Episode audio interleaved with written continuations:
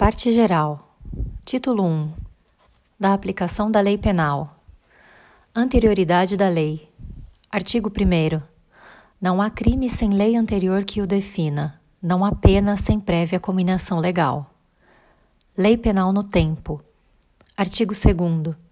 Ninguém pode ser punido por fato que lei posterior deixa de considerar crime, cessando em virtude dela a execução e os efeitos penais da sentença condenatória.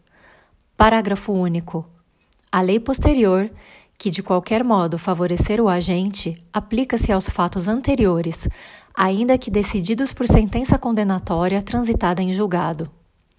Lei excepcional ou temporária. Artigo 3. A lei excepcional ou temporária, embora decorrido o período de sua duração ou cessadas as circunstâncias que a determinaram, aplica-se ao fato praticado durante sua vigência. Tempo do crime. Artigo 4. Considera-se praticado o crime no momento da ação ou omissão, ainda que outro seja o momento do resultado. Territorialidade. Artigo 5. Aplica-se a lei brasileira, sem prejuízo de convenções, tratados e regras de direito internacional, ao crime cometido no território nacional. Parágrafo 1.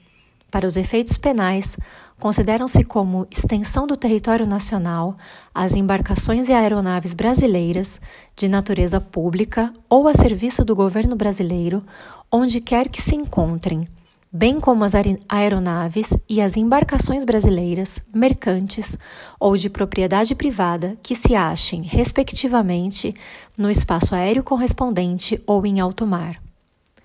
Parágrafo 2 é também aplicável a lei brasileira aos crimes praticados a bordo de aeronaves ou embarcações estrangeiras de propriedade privada, achando-se aquelas em pouso no território nacional ou em voo no espaço aéreo correspondente, e estas em porto ou mar territorial do Brasil. Lugar do crime. Artigo 6. Considera-se praticado o crime no lugar em que ocorreu a ação ou omissão, no todo ou em parte, bem como onde se produziu ou deveria produzir-se o resultado. Extraterritorialidade. Artigo 7. Ficam sujeitos à lei brasileira, embora cometidos no estrangeiro. Inciso 1. Os crimes. A linha A. Contra a vida ou a liberdade do Presidente da República. A linha B contra o patrimônio ou a fé pública da União, do Distrito Federal, de Estado, de território, de município, de empresa pública, sociedade de economia mista, autarquia ou fundação instituída pelo poder público. A linha C, contra a administração pública por quem está a seu serviço. A linha D, de genocídio, quando o agente for brasileiro ou domiciliado no Brasil. Inciso 2. Os crimes. A linha A. Que, por tratado ou convenção, o Brasil se obrigou a reprimir. A linha B. Praticados por brasileiro. A linha C. Praticados em aeronaves ou embarcações brasileiras, mercantes ou de propriedade privada, quando em território estrangeiro e aí não são julgados. Parágrafo 1. Nos casos do inciso 1, o agente é punido segundo a lei brasileira, ainda que absolvido ou condenado no estrangeiro. Parágrafo 2.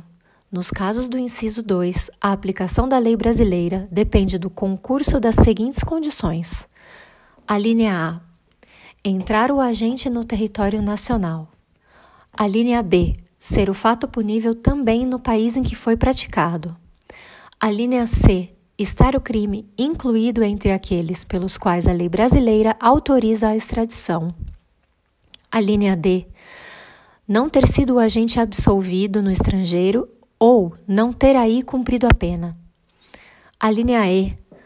Não ter sido o agente perdoado no estrangeiro ou, por outro motivo, não estar extinta a punibilidade segundo a lei mais favorável.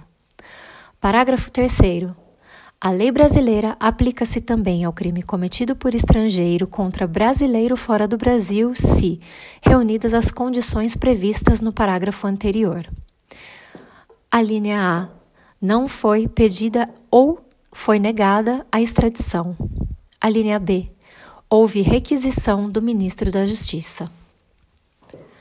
Pena cumprida no estrangeiro. Artigo 8. A pena cumprida no estrangeiro atenua a pena imposta no Brasil pelo mesmo crime, quando diversas, ou nela computada, quando idênticas. Eficácia de sentença estrangeira. Artigo 9. A sentença estrangeira, quando a aplicação da lei brasileira produz na espécie as mesmas consequências, pode ser homologada no Brasil para: Inciso 1. Obrigar o condenado à reparação do dano, a restituições e a outros efeitos civis. Inciso 2. Sujeitá-lo à medida de segurança. Parágrafo único. A homologação depende. A linha A para os efeitos previstos no inciso 1, de pedido da parte interessada. A linha B, para os outros efeitos, da existência de tratado de extradição com o país de cuja autoridade judiciária emanou a sentença, ou, na falta de tratado, de requisição do ministro da Justiça. Contagem de prazo. Artigo 10. O dia do começo inclui-se no cômputo do prazo, Contam-se os dias, os meses e os anos pelo calendário comum. Frações não computáveis da pena. Artigo 11. Desprezam-se nas penas privativas de liberdade e nas restritivas de direito as frações de dia e, na pena de multa, as frações de cruzeiro. Legislação especial. Artigo 12. As regras gerais deste Código aplicam-se aos fatos incriminados por lei especial, se esta não dispuser de modo diverso.